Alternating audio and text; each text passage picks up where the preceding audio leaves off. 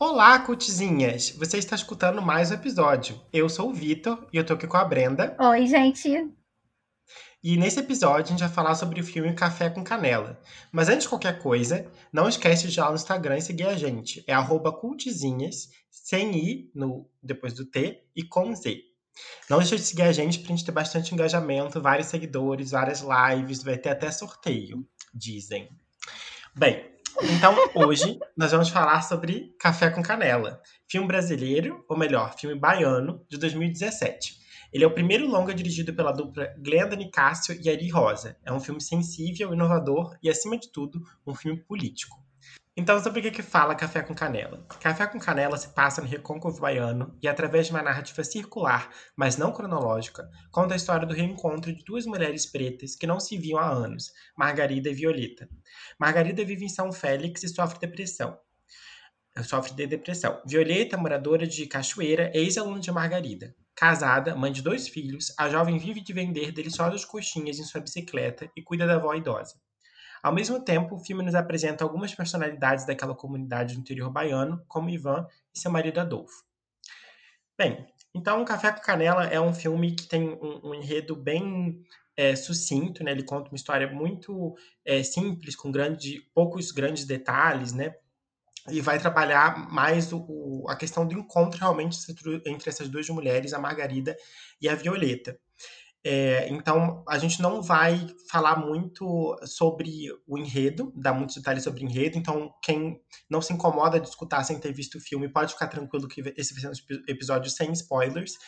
Principalmente porque a gente queria muito que todo mundo assistisse e conversasse com a gente sobre esse filme. É um filme que está disponível agora no é, Prime Video, que é a, o streaming da Amazon. Então, vocês podem assistir e, enfim, é um filme que é legal de voltar a certas partes, porque é um filme que não é circular, como a gente já falou. Então, realmente, quem se interessar pelo que a gente vai conversar aqui sobre, a gente não vai tentar revelar muito sobre o filme, mas o filme, como a gente vai dizer aqui, é realmente uma experiência. Então, muito legal que quem se interesse é, pelo, por algum ponto do, do roteiro, da produção, é, vá conferir lá no streaming da Amazon. Ok. Mas antes da gente falar do filme, vamos falar como nasceu o café com canela? Sim. Vamos? Conta então, pra gente. É, é, mais uma vez, a gente está falando de um filme brasileiro que é dirigido por uma dupla que se conheceu numa universidade. Olha, Olha que legal isso, né? Inclusive, esse podcast é isso, né? É fruto de uma dupla que se conheceu numa universidade. Pública. É, numa universidade pública. Mas a dupla em questão é a Glenda e o Ari. Eles se conheceram em 2010, na primeira turma de cinema da Universidade Federal do Recôncavo da Bahia, o FRB, que fica, adivinha onde? Em Cachoeira, lugar que uma das protagonistas do filme mora. No ano seguinte, eles já viram nichos de mercado e fundaram a Rosa Filmes, que é produtora de três filmes já que eles lançaram, que depois, mais tarde, a gente vai falar sobre eles.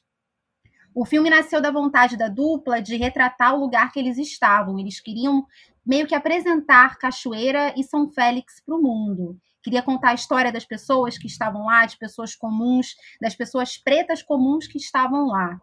E queriam, de algum modo, acessar, porque vocês vão ver que a gente vai falar que o filme é muito poético, né? Então, eles queriam acessar a estética desse cotidiano, fazer uma coisa que era bela, fazer poesia. Eles queriam que as pessoas se sentissem representadas, se vissem na tela e queria que a comunidade abraçasse o filme, e de, e de algum modo foi isso que aconteceu.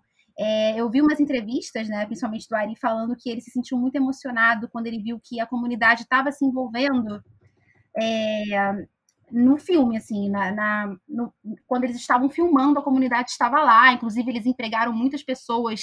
É, se vocês lembrarem de, se vocês assistiram Bacurau, vocês sabem que no final de Bacurau aparece, né? Esse filme empregou 800 pessoas.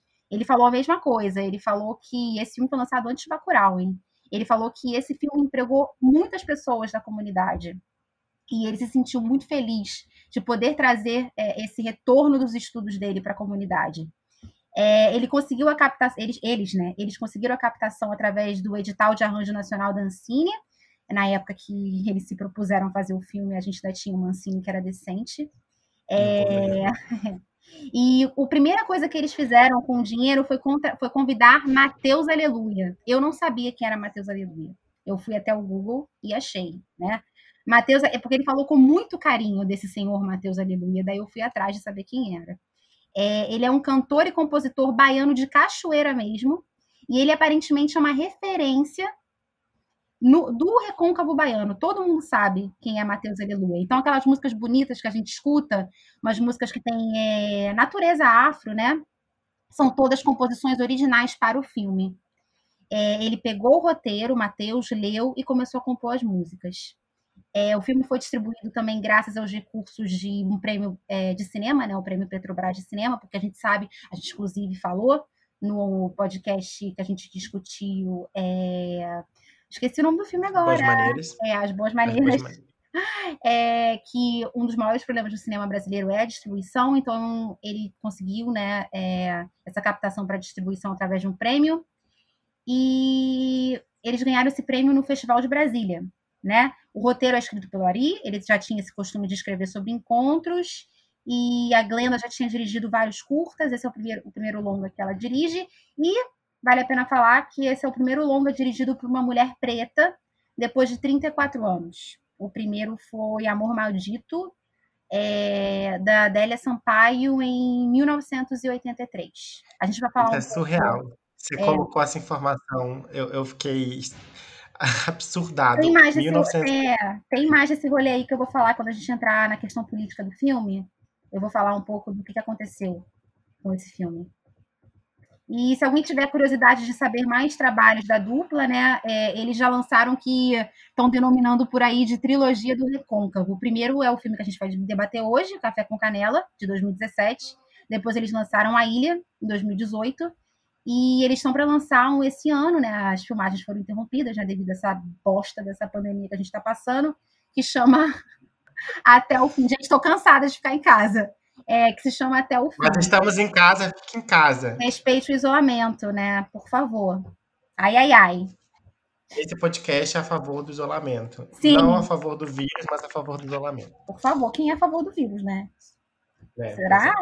É. O capitalismo. é, porque só toma vacina quem quer, né, gente? Não esqueçam disso. É o momento. Militamos já. Vamos debater é, o filme. Vamos. Vamos debater o filme. É, a gente, na descrição do filme, a gente já deu que. A gente já falou que é um filme extremamente político, né? Por que, que é um filme político? Primeiro, porque os diretores entraram na faculdade via Enem. E a gente sabe que toda essa política educacional de, implementada pelo, na época, ministro da Educação Haddad foi de extrema importância para a gente conseguir mudar a cara da universidade pública no Brasil. Né, Vicky? Sim, então acho que a, a produção, como a Brenda falou, tem uma, uma preocupação, tem a, a formação deles é fruto dessa política pública, e acho que a, a preocupação deles é, gira em torno disso também, de, de saberem quanto eles tiveram certas oportunidades e a vontade que eles têm de devolverem isso para a comunidade, e não só devolver no sentido caridoso, mas de entender que a formação deles também está ali nesse espaço, né, no Recôncavo Baiano, e como é que eles podem trazer essa imagem, essa vivência, esse cotidiano para o que eles fazem de arte, né? Então acho que é um movimento muito interessante aí que a Brenda trouxe na produção e que fica muito explícito no filme, sabendo então dessa história de como foi recebido por lá, acho que tem ganha uma outra potência e uma outra um outro viés político. Sim, sim. Porque é o segundo motivo de ser um filme político é, porque eles montaram né, a produtora cedo. A gente, nesse podcast, a gente não é muito a favor de empreendedorismo, não, né, Vicky? Como é que, como é que foi que você falou para mim uma vez que eu nunca esqueci que o empreendedorismo é um braço do capitalismo? Você uma vez falou isso para mim e eu ah, é? E eu concordo totalmente, mas no caso deles dois, a gente abre exceção, por quê? Porque eles montaram uma produtora é, para fazer filmes que eles não viam no mercado. Então, né, é super escusável e a gente super apoia, né? Façam produtoras para isso, gente. Sejam empreendedores para isso. É, né, a minha questão, enfim, é, pode ter outro episódio. Você quer um episódio de empreendedorismo? Aquela, aquela louca, né? Mas é, acho que a questão é, é, quando o empreendedorismo acaba sendo a única solução possível Sim. e de que a pessoa depender dos próprios recursos, da própria imaginação, enfim. E não uma escolha, de fato, porque várias iniciativas, principalmente quando está no meio cultural artístico, é, tem projetos muito legais que nascem de empreendimentos, né? Não necessariamente essa prática mágica que é empreendedorismo. E isso é importante, acho que movimenta. Só que a gente tem que defender que existam espaços institucionais para que as pessoas possam é, tra trabalhar junto e serem criativas e serem autônomas, mas enfim, que, que existe uma estrutura social para isso, né? Para acolher pessoas que queiram se criar no mercado. Porque se manter sozinho, ser autônomo é muito difícil. Então, acho que tem que ser uma escolha muito consciente e muito certeira, ao invés de ser uma obrigatoriedade, como eu vejo se impondo em vários casos. Ou uma ilusão, né? Que a maioria das pessoas entra Sim. com a ilusão de que elas vão ser livres. Não, vocês Sim. não são livres, vocês são escravos do sistema. Terceiro motivo para ser por, é, que fundamenta é, a nossa grande hipótese de ser um filme político. Tem um cuidado com a representação feminina e negra que é muito negligenciada pela sociedade, né? E é consequentemente pela indústria do cinema. E o que eu acho super interessante nesse filme é que a gente fala muito de, como a gente vai conversar um pouquinho adiante, de depressão, de morte e e, a gente vê, eu comparei em determinado momento falando por WhatsApp com a Brenda enquanto estava assistindo ali metade do filme, de que me lembrou muito As Horas, né? Que é um filme que fala uhum. muito sobre depressão, vai numa questão do suicídio que, enfim, é, é, específica das horas mesmo, e de como são problemas que a gente acha que são universais, que são mesmo, né? Depressão, morte, enfim, é, a questão do feminino ali nas horas, que também é uma questão para o café com canela. Só que a gente está acostumado a ver pessoas brancas nesses espaços. E primeiro uhum. que é, não tem a representatividade nesses temas que, em tese, são universais, então todo mundo deveria passar por isso, e porque a gente não vê pessoas pretas passando por isso nas telas, em livros, enfim, diversos outros objetos culturais. E segundo, o que, que muda se a gente fala de realidades diferentes? a, a, falar sobre morte e suicídio no recorte de classe que tem o As Horas, por exemplo, que fala de três mulheres de classe média e classe média alta, é a mesma coisa do que falar de morte na periferia, é a mesma coisa do que falar de morte em, no Brasil, especific, especificamente, né? Então tem recortes aí de classe, de raça, que trazem outra perspectiva para a gente pensar essas dores universais. E eu achei muito bom como eles fizeram isso e muito potente como eles construíram essas personagens. Quarto motivo para ser um filme político é compromisso em empregar a maioria, é, a maioria negra. Eu vi uma entrevista que eles falaram que eles tinham esse compromisso e também ser é, uma continuação, né, é, dar esse lugar de destaque para uma mulher preta depois de 34 anos de uma mulher preta dirigindo um filme. O que, que aconteceu com o filme Amor Maldito de 83? A Adélia Sampaio, ela não conseguia distribuir o filme de maneira alguma. Então, o que, que ela fez? Ela teve que mudar a descrição do filme vendê-lo como um filme erótico. Eu não sei se vocês sabem que se vocês sabem que na década de 80 era muito comum o gênero das pornô chanchadas, né? Uhum. Então ela só conseguiu exibir esse filme se valendo do sexo, porque o filme ele tratava do envolvimento de duas mulheres. Então ela só conseguiu vender o filme por esse viés. E isso é triste, né? Porque é, provavelmente não era isso que ela queria vender, né? Não era isso que ela queria mostrar com o filme dela mas ela só conseguiu dentro, nesse, dentro desse nicho. Difícil, né? Complicado. Bem, então o que, que a gente achou de Café com Canela? É, primeiro, acho que é um filme que é, que é construído de maneira muito diferente. É como eu falei no início, né? Um pouco ali da sinopse. Ele é um filme que tem um enredo muito simples. É basicamente sobre o encontro dessas duas mulheres. A Margarida, que é uma mulher mais velha, que está passando por um momento que a gente entende como de depressão. Ela está na casa dela, não consegue sair, está muito angustiada com algo que vai se revelando ao longo do filme. E a gente tem a Violeta, é, que é uma mulher com um filho, casada, e uma avó mais velha, que vem de coxinha. Então ela está tocando a vida dela e tem certos incômodos, mas assim, ela consegue administrar tudo, né? E ela encontra, sem querer, é, indo vender coxinha, a é, Margarida, percebe que ela está numa situação complicada de vida e reconhece a Margarida da infância dela, porque a Margarida foi uma professora muito importante que ela teve.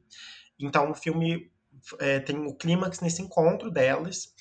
É, e elas começam a conversar um pouco sobre principalmente o estado da Margarida. E tem vários outros detalhes sobre a vida das duas que vão surgindo e se entrelaçando, mas justamente como a gente prometeu não contar spoilers, a gente não vai revelar.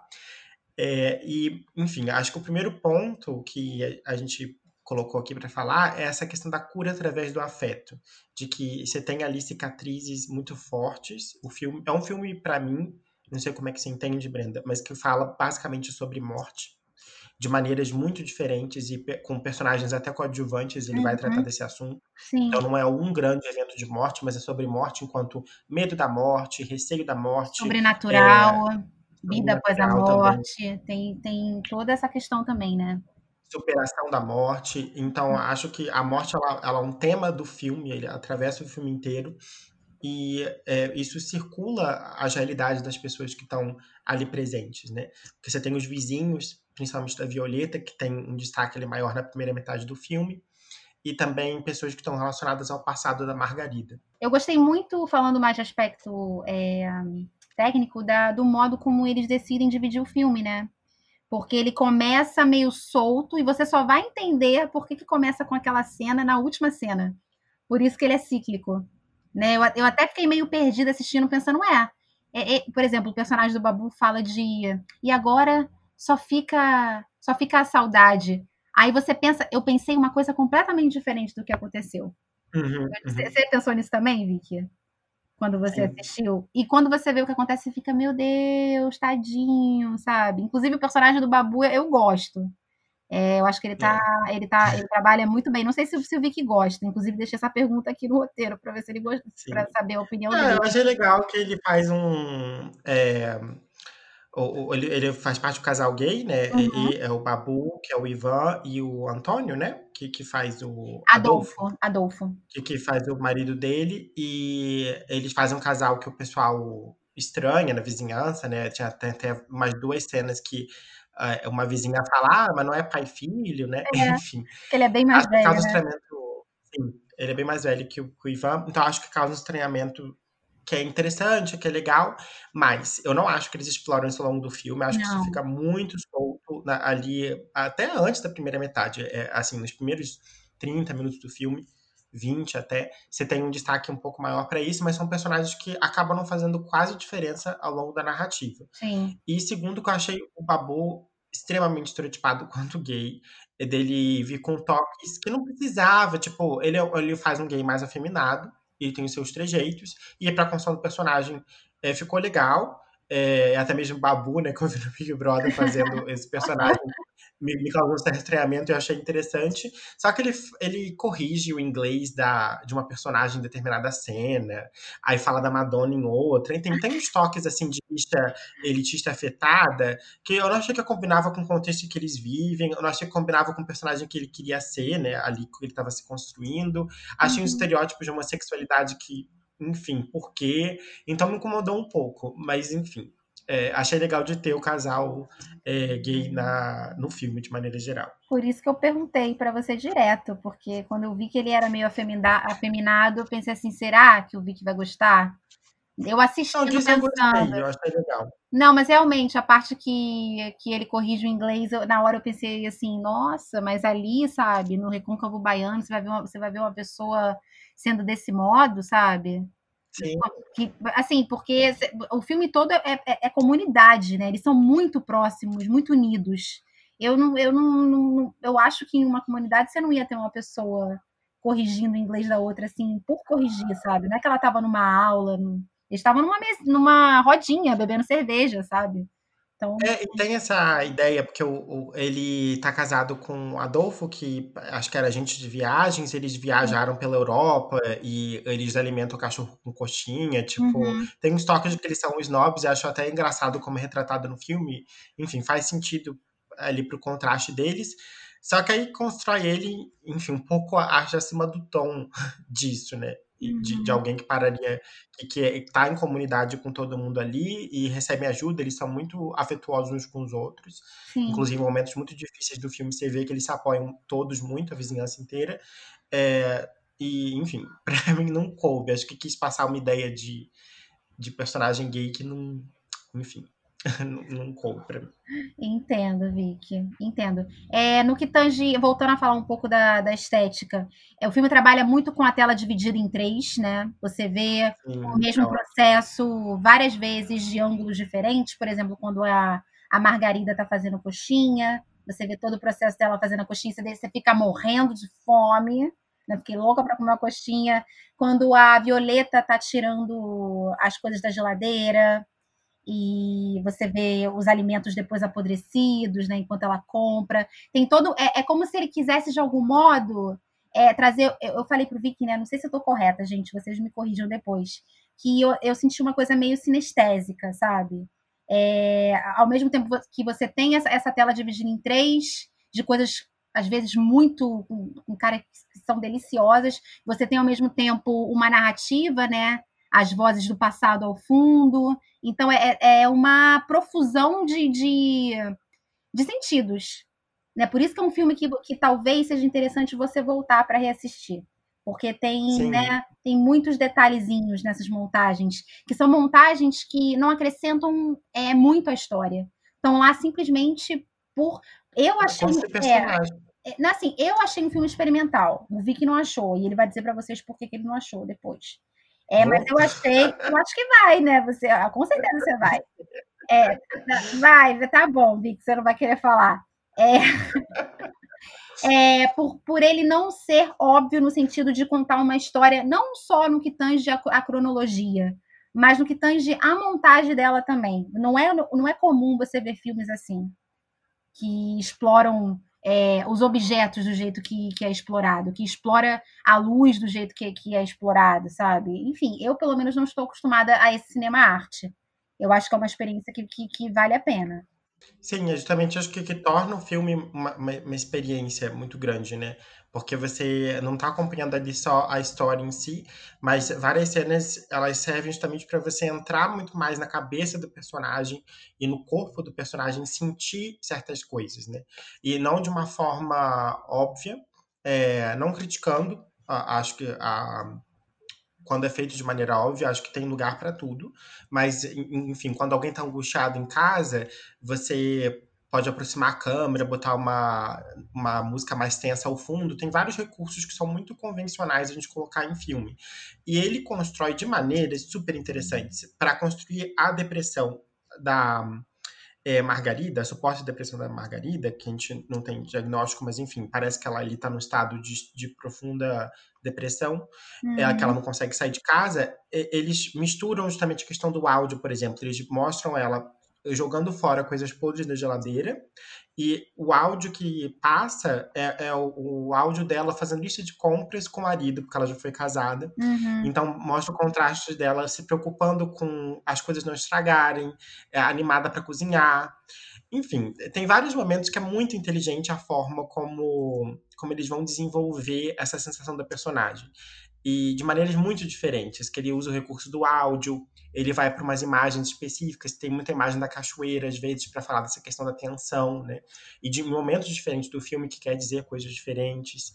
Tem muitos. Não é nem questão só de simbolismo, eu acho que ele, ele, brinca com tanto o recurso do áudio e do visual, né? O audiovisual, não por acaso, para te provocar certos desconfortos, certas curiosidades, é, enfim, puxa diversas sensações que você tem junto aos personagens. Então eu achei muito cuidadoso, muito sensível, porque uma coisa é você querer representar com o personagem tá em depressão.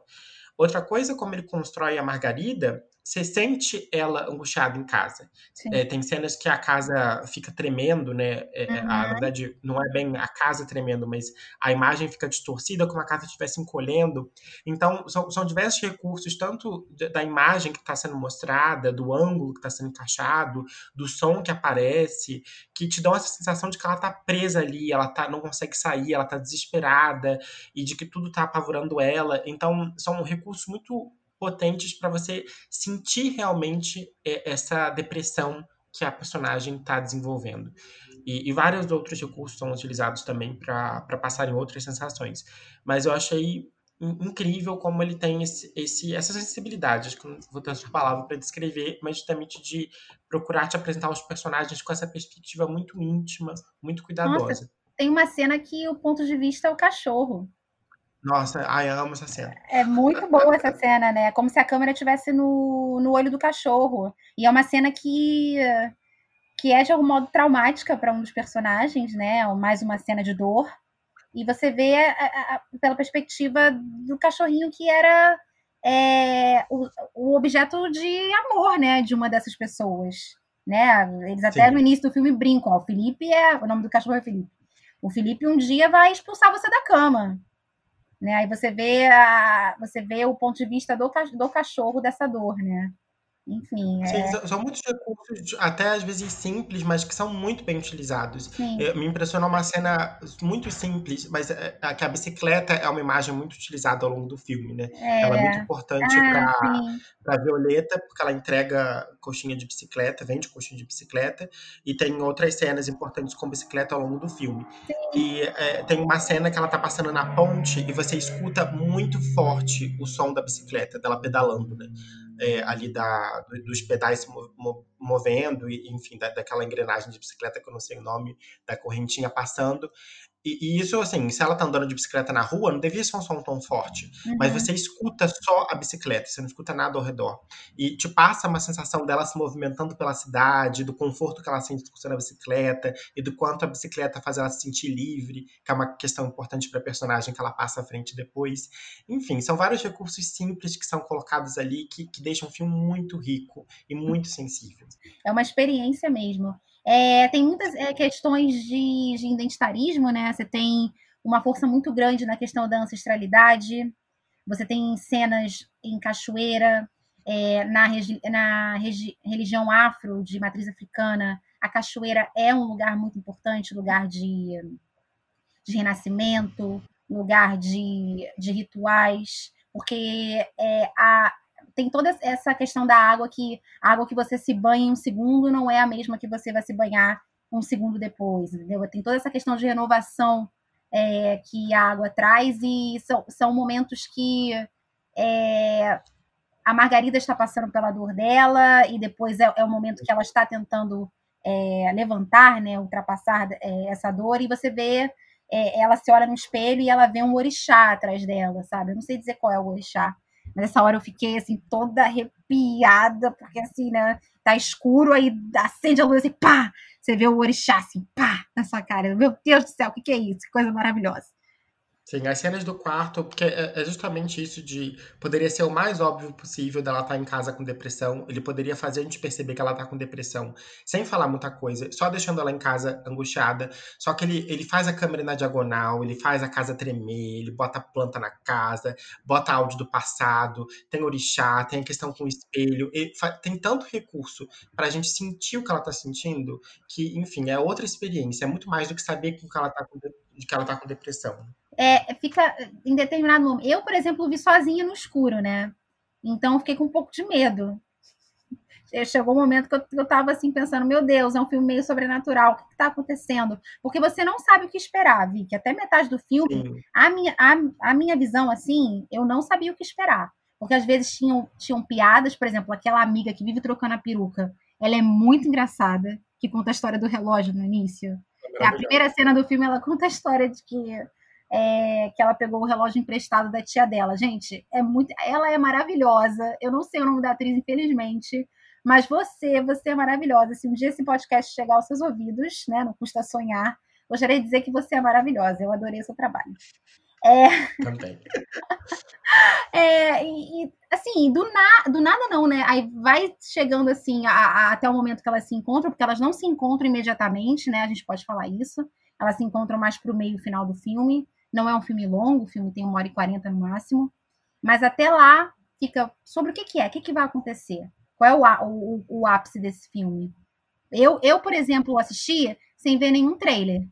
O que chamou a atenção para eu sugerir ao Vic da, da, gente assistir esse filme foi a questão dos 34 anos, né? De ser o primeiro filme dirigido por uma mulher preta depois de 34 anos. E que todo mundo tava falando bem. Inclusive, uma pessoa que eu escuto o, o podcast, que eu não lembro agora, falou que é o filme preferido dela. E é uma pessoa que eu respeito a opinião. Aí eu pensei, não, vou, vou, ver, vou ver esse filme. E ainda bem que a, gente assistiu, né? que a gente gostou muito. Vi que ficou encantado. Vi que assistiu ontem à noite estava encantado. Que filme Sim. lindo! Amei! Nossa! Né, a gente chorou nas mesmas partes. Tem uma parte que é, que me lembrou muito minha bisavó, né? A minha mãe vai escutar esse podcast, ela vai entender o que eu tô falando. É, me lembrou muito, mexeu muito comigo e eu, sabe, ah, comecei a chorar é, e me vi ali, porque eu fiz a mesma coisa com a minha bisavó. Sim, que é justamente esse, esse é o percurso. Acho que o filme ele vai te pegando menos pelo enredo necessariamente, mas você vai acompanhando muito de mão dada as personagens. Então você sente muito intensamente o que elas sentem e, e vai acompanhando esse encontro delas também é muito importante. É, e nem, eu acho legal, assim, que o encontro não toma muita parte do filme, né, Vicky? Mas mesmo assim, ele é tão bem construído que você sente o impacto, né? Porque elas, elas não se encontram, é, é, assim, no iníciozinho do filme. É mais pro meio final, né? Elas, assim, que, que você finalmente tem um encontro delas. E quando elas se encontram, né, elas dividem uma, canela, uma xícara de café com canela. Inclusive, eu tomo café com canela, porque eu, não, eu evito açúcar o máximo possível na minha vida. E eu tô.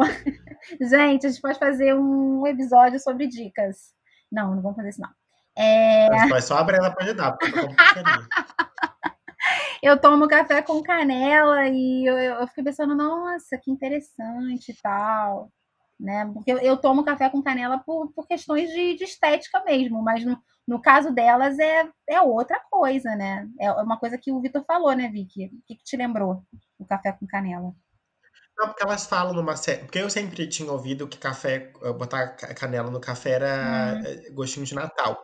Hum. E a, parece que a Margarida não tinha tomado há um tempo, ou enfim, não, não costumava tomar. E ela fala isso quando ela toma, que, que lembra Natal. Uhum. E o, o, oposição, porque ela, como ela tá em depressão, ela não cozinha, Nossa. e enfim, ela, ela fica tomando café requentado o dia Ai. inteiro.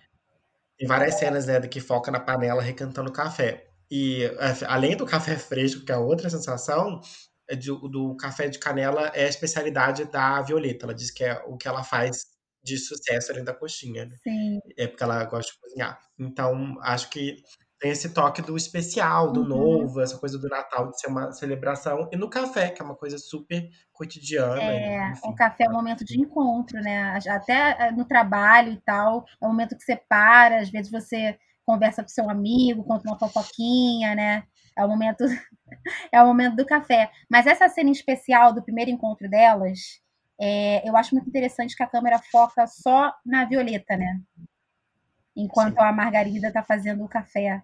E fica, você, não, você, não, você não sentiu que era como se fosse mais, mais vozes, que ela estava tão fora dali, que era como se fosse mais uma das vozes que ela escuta durante o filme, como se ainda fosse ela sendo assombrada.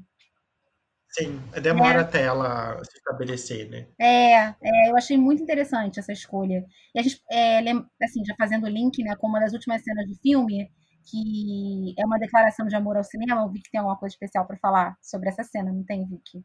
Você falou que você queria falar. Não, eu achei fantástico. É, assim. é maravilhosa. É maravilhosa e, e, eu fiquei arrepiada no final, porque tem uma quebra de quarta parede e é, é assim, é tipo um segundo e eu, eu fiquei assim, será que eu vi certo? Eu voltei na hora eu voltei para ver se eu tinha visto certo. Porque já tava meio clima sobrenatural e tal. Eu, nossa, ela deu essa olhadinha assim, porque é, não é uma olhada Fleabag, tá, gente? Não é uma olhada Fleabag ou uma olhada The Office, né? Que, que, que você tá procurando meio que o apoio da, da, da audiência, não, do público. Audiência, a pessoa levando o inglês pro, pro, podcast. É, é uma olhada é, meio furtiva, sabe? É, como se é, ela estivesse sendo espiada. Até pelo que ela tá falando, né? Será que eles veem a gente também? Aí ela dá uma olhadinha assim, sabe? Desconfiada. E essa, é, e essa relação, né? Porque nessa cena é, elas estão arrumando a casa e ela fala, ela começa a falar sobre cinema e a Violeta pergunta para Margarida o que, é que ela gosta tanto em cinema, porque ela gosta de cinema. E ela fala sobre a experiência de ir no cinema, é uma cena muito bonita como ela descreve, você tá numa sala escura com a tela na sua frente, e ela fala que o cinema é uma experiência de insegurança. Um bom filme quer experimentar e ser experimentado. E justamente é o que é o filme, né? O filme é uma super experiência. E ela diz que é insegurança porque você não sabe o que, que vai aparecer. Se está no escuro, indefeso, ali no, no, contato com a tela, em tese é uma concentração muito específica. E o, o filme vai te levar pelo que você vai sentir. Se vai ser algo muito eufórico, se vai ser algo muito é, triste e difícil. Ele que vai te conduzir para aquela experiência. Então, uhum. tem a uhum. sensação de se jogar para o que, que vai te levar. E eles começam a falar sobre essa questão de, da relação que o espectador tem com a tela e com a história. E a, quando a Violeta dá essa olhada, dá, dá a entender justamente essa questão de, de quem tá se vendo na tela também, né? E é, por ser um filme que tem representatividade negra num país como o Brasil, é, e do marco também da questão da direção que a Brenda trouxe mais uma vez, é muito impotente essa olhada. Não é só uma questão da troca clássica do cinema entre espectador e tela, mas é de pessoas pretas conseguindo olhar para pessoas pretas no espaço do cinema, da é representação audiovisual. É, achei, enfim, foi uma, é uma cena absurda e que não, não adiciona necessariamente algo à história, mas é, é um resumo do que, que aquele filme tem a pretensão de ser, né? É, e também dá um pouco de sentido às cenas que você tem espalhadas durante o filme, que é a Violeta no cinema, né?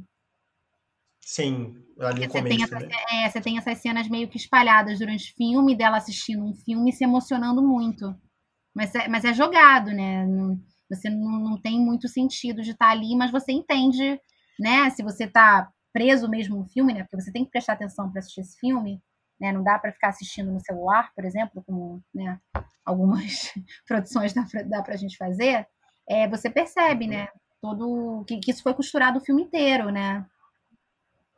E assistindo também as entrevistas dos diretores e tal, porque eles obviamente são apaixonados por cinema, estudaram isso, né?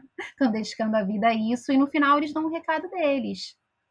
Né? Enfim, isso foi um, a gente falou que não ia falar de spoiler, mas enfim, não é exatamente é, não tem exatamente a ver com a história que a gente falou. É mais um, é, é um adendo, é um adendo, um adendo muito importante, mas não é que acrescente alguma coisa à história. É aquela assinatura Sim do diretor. Embora eu não tenha visto outras produções deles, né? Ainda não vi. Mas eu acredito que essa seja a assinatura da dupla. É, mas acho que funciona super como uma metacena. É uma forma deles, deles falarem sobre o que é aquele filme. Mas uhum. eu, acho que é bem anexo à, à narrativa em si, né? Bem, então, gostamos de café com canela? Bastante. Inclusive, eu gosto de tomar café com canela, já falei. Eu ia fazer hoje de manhã café com canela para entrar no clima do episódio, mas enfim, fizeram eh, café antes de mim sem canela, então não rolou. Faz depois. Sim, fazer depois. Mas acho que é uma experiência, enfim, especial.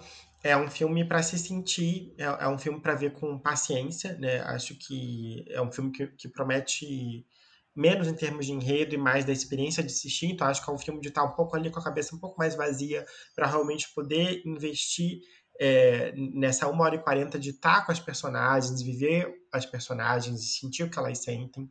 Mas acho que eles fazem isso com tanta maestria ao longo do filme, eles têm tanto controle dos recursos que eles estão colocando ali, das coisas que eles querem fazer a gente sentir, que acho que é, é uma insegurança que vale a pena, como a, a Margarida coloca. É legal se entregar no filme e deixar ele é, te conduzir durante Sim. a narrativa toda. É, obviamente eu concordo com tudo que o Vic falou, não falaria melhor, é, mas trago mais um motivo para vocês assistirem o Café com Canela lá na Amazon.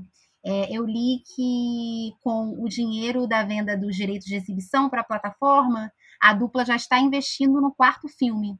Então, quanto mais streaming a gente der para essa produção, a Amazon vai se sentir mais segura para investir em outros filmes da dupla, né? Comprar direitos dos outros dois filmes que a gente já falou aqui. E a gente vai poder ter é, à disposição esse catálogo, né? Que eu ainda não vi inteiro, mas já posso apostar que deve ser tão maravilhoso quanto o, o Café com Canela, né? Se a gente for é, levar ele como, né, como a régua.